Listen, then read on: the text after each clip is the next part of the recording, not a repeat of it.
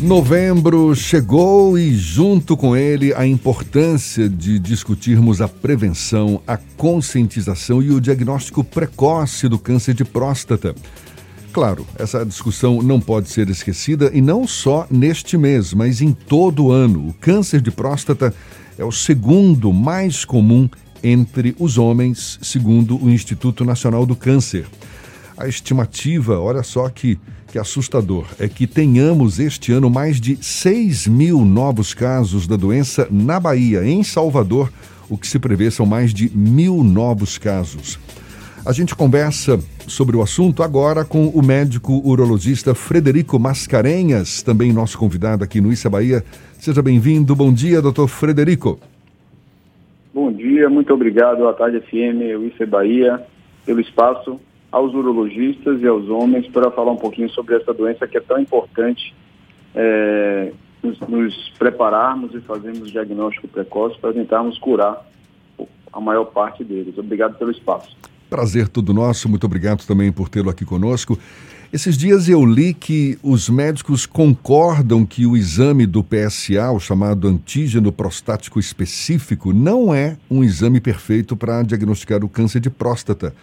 Isso porque deixa de lado alguns tipos de câncer e também porque, em algumas vezes, acaba se mostrando elevado quando a doença, na verdade, não está presente. Isso procede? E qual seria o exame mais confiável, então, para diagnosticar o câncer de próstata? Procede sim, isso é, é extremamente importante. O, o, PSA ele não é um exame específico do câncer de próstata. Ele é uma proteína produzida pela glândula, pela próstata, e ele sobe em algumas circunstâncias, principalmente o câncer e nos quadros de inflamação também. Mas, mesmo no câncer, que é o que a gente quer diagnosticar com a dosagem do PSA na maioria das vezes, ele não se eleva. E o mais curioso é que ele não se eleva geralmente nos cânceres mais agressivos. São cânceres tão agressivos e tão indiferenciados que as glândulas que tem nesse tumor não têm capacidade de produzir o PSA. Então, às vezes, nós pegamos pacientes com cânceres é, graves, grandes, que às vezes já são metastáticos e o PSA é baixo. Felizmente, a minoria das vezes isso acontece. Na maioria das vezes, quando tem o câncer, o PSA realmente se eleva. Então, o que a gente tem de mais disponível para se realizar é a associação do PSA com o exame, o exame físico do paciente através do toque retal. Através do toque, a gente consegue examinar a próstata e identificar o tamanho, o formato, que tem ou não tem nódulos endurecidos que possam sugerir a presença de tumores ali naquele local. Existem alguns outros exames que são talvez até mais específicos e sensíveis do que o PSA e, o TOC, que é a ressonância, chamada ressonância multiparamétrica da próstata. Ela é bastante sensível, identifica nódulos, mesmo pequenos, suspeitos para o câncer.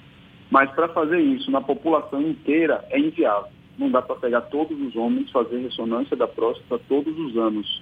Isso é, não é custo efetivo.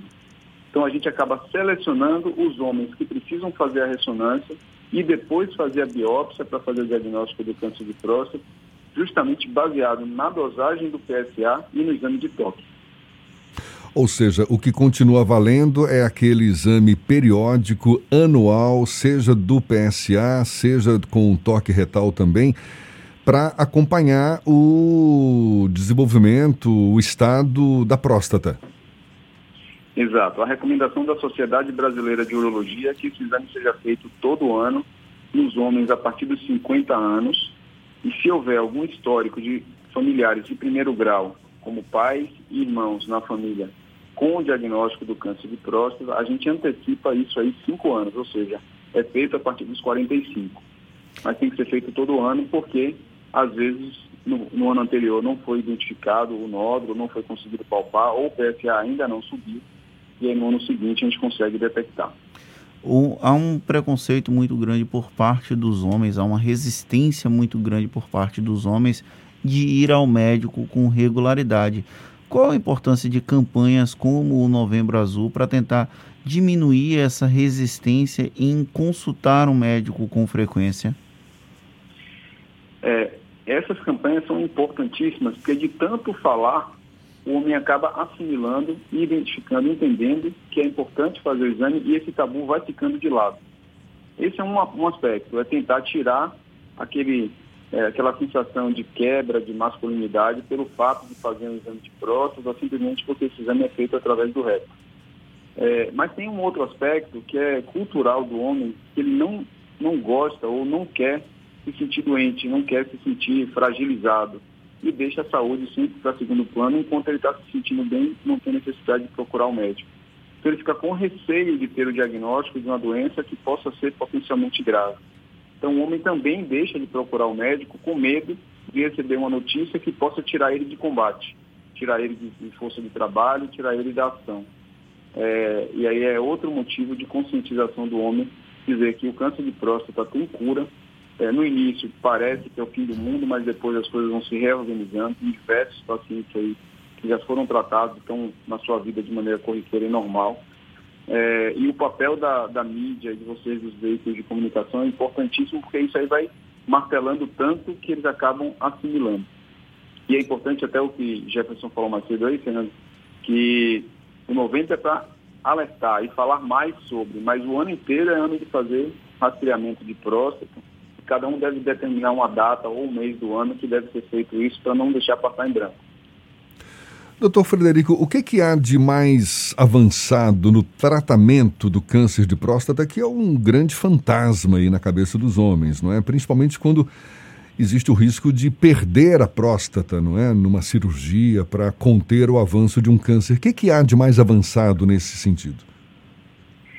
O câncer de próstata avançou muito nos todos os cenários em que ele existe, desde surgimento de novos medicamentos quimioterápicos e hormonioterápicos, imunoterápicos nos casos em que cânceres de próstata é, já são mais avançados e são metastáticos, que estão fora de possibilidades de cura, mas que se consegue controlar a doença por muitos e muitos anos, com o paciente com uma qualidade de vida muito boa e praticamente assintomático.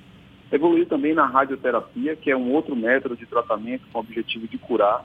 As máquinas disponíveis hoje em dia é, conseguem entregar a dose da radiação praticamente somente na próstata, então consegue se planejar de maneira adequada de, de dar doses cada vez mais altas de radiação somente na próstata e, consequentemente, com resultados muito melhores de cura do que se era antigamente, se dava doses menores e mesmo assim os órgãos vizinhos eram atingidos também.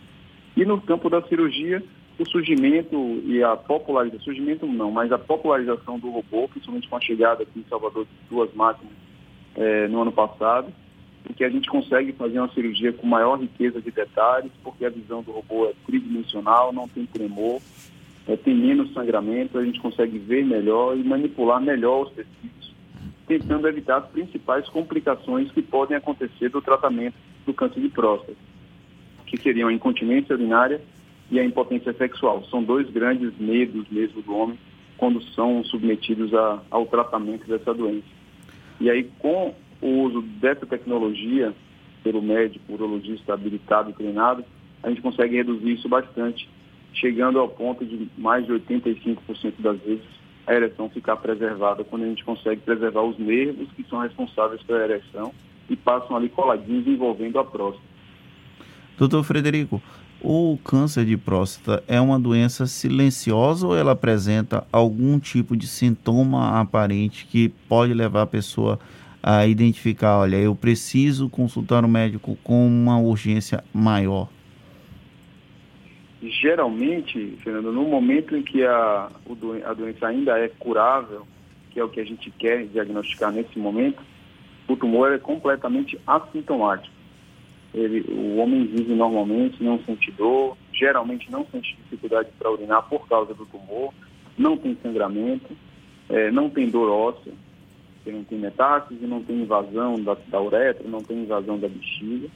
Mas a partir do momento que esses sintomas que eu falei, de sangramento, de dor óssea, de dificuldade para urinar aparecem, se esses sintomas forem decorrentes do, do tumor da próstata, geralmente esse tumor já está num estágio muito mais avançado, difícil de curar é, e, e, e, mais grave. Né? Então não deve esperar o sintoma aparecer, a doença realmente é silenciosa, é de crescimento lento, mas é silenciosa, e se a gente não diagnosticar na fase inicial, a chance de curar é muito pequena.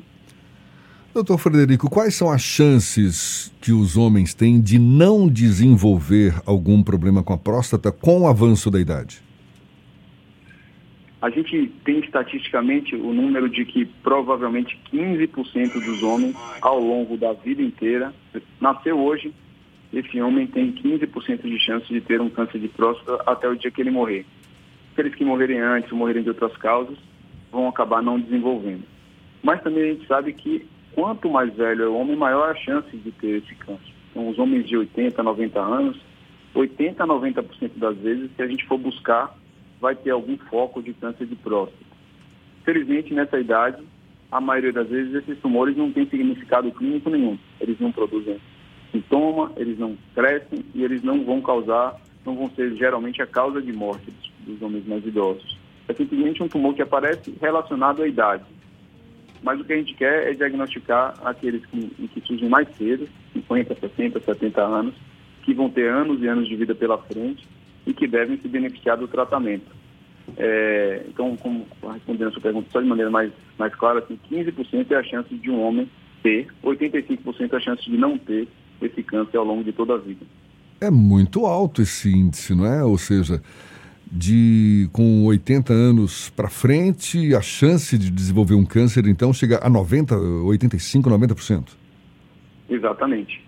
Nessa fase, felizmente, os cânceres né, de próstata não têm grandes significados. Eles, eles simplesmente é, são achados lá, por exemplo, se pegam pessoas que faleceram de outras causas nessa idade e pega a próstata e fatia todinha, algum foco de câncer de próstata vai ser identificado muitas vezes muito pequeno, muitas vezes é, é, localizado e isolado, e provavelmente não cresceria a ponto de dar sintoma. Mas a, a, uma das coisas que nós urologistas é, entendemos é que provavelmente o câncer de próstata é uma doença do envelhecimento. No homem velho, mais velho, no homem idoso, muito idoso, isso aí certamente vai aparecer, mas felizmente o homem falece de outras causas e não precisa se preocupar tanto com câncer de próstata nessa idade. O Novembro Azul tem como foco fazer o alerta para a questão do câncer de próstata. Mas quais são as outras doenças que são tipicamente masculinas e que é recomendado que os homens fiquem atentos, para além, lógico, do Novembro Azul? Bom, isso é importantíssimo. É uma coisa que eu tento bater é, na tecla toda vez que eu falo do assunto é sobre a saúde integral do homem. Muitas vezes, o urologista é o único médico que o homem procura é, a partir dessa idade, por conta justamente dessas campanhas que vocês fazem, nos ajudam bastante.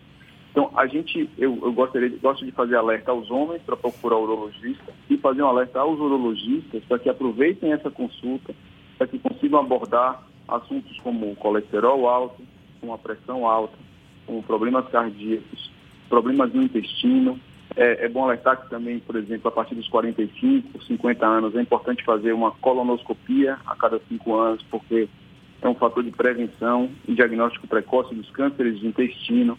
Então, se a gente aproveitar a ida do médico ao urologista para fazer, abordar esses assuntos e pedir exames que possam diagnosticar, a gente acaba beneficiando nos outros campos também.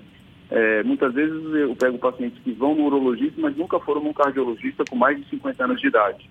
Então, alertar para procurar o cardiologista, é, fazer o exame da tireoide para ver se acha algum nódulo na tireoide.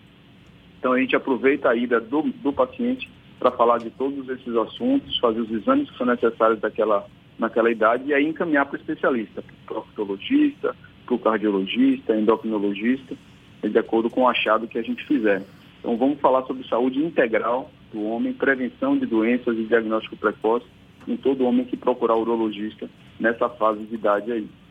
Por mais que haja essa incidência alta, não é, do câncer de próstata nos homens com o avanço da idade, quais os cuidados além desses preventivos de consulta ao médico e tal que os homens podem ter para retardar, quem sabe, a incidência de um câncer como esse ou até evitá-lo?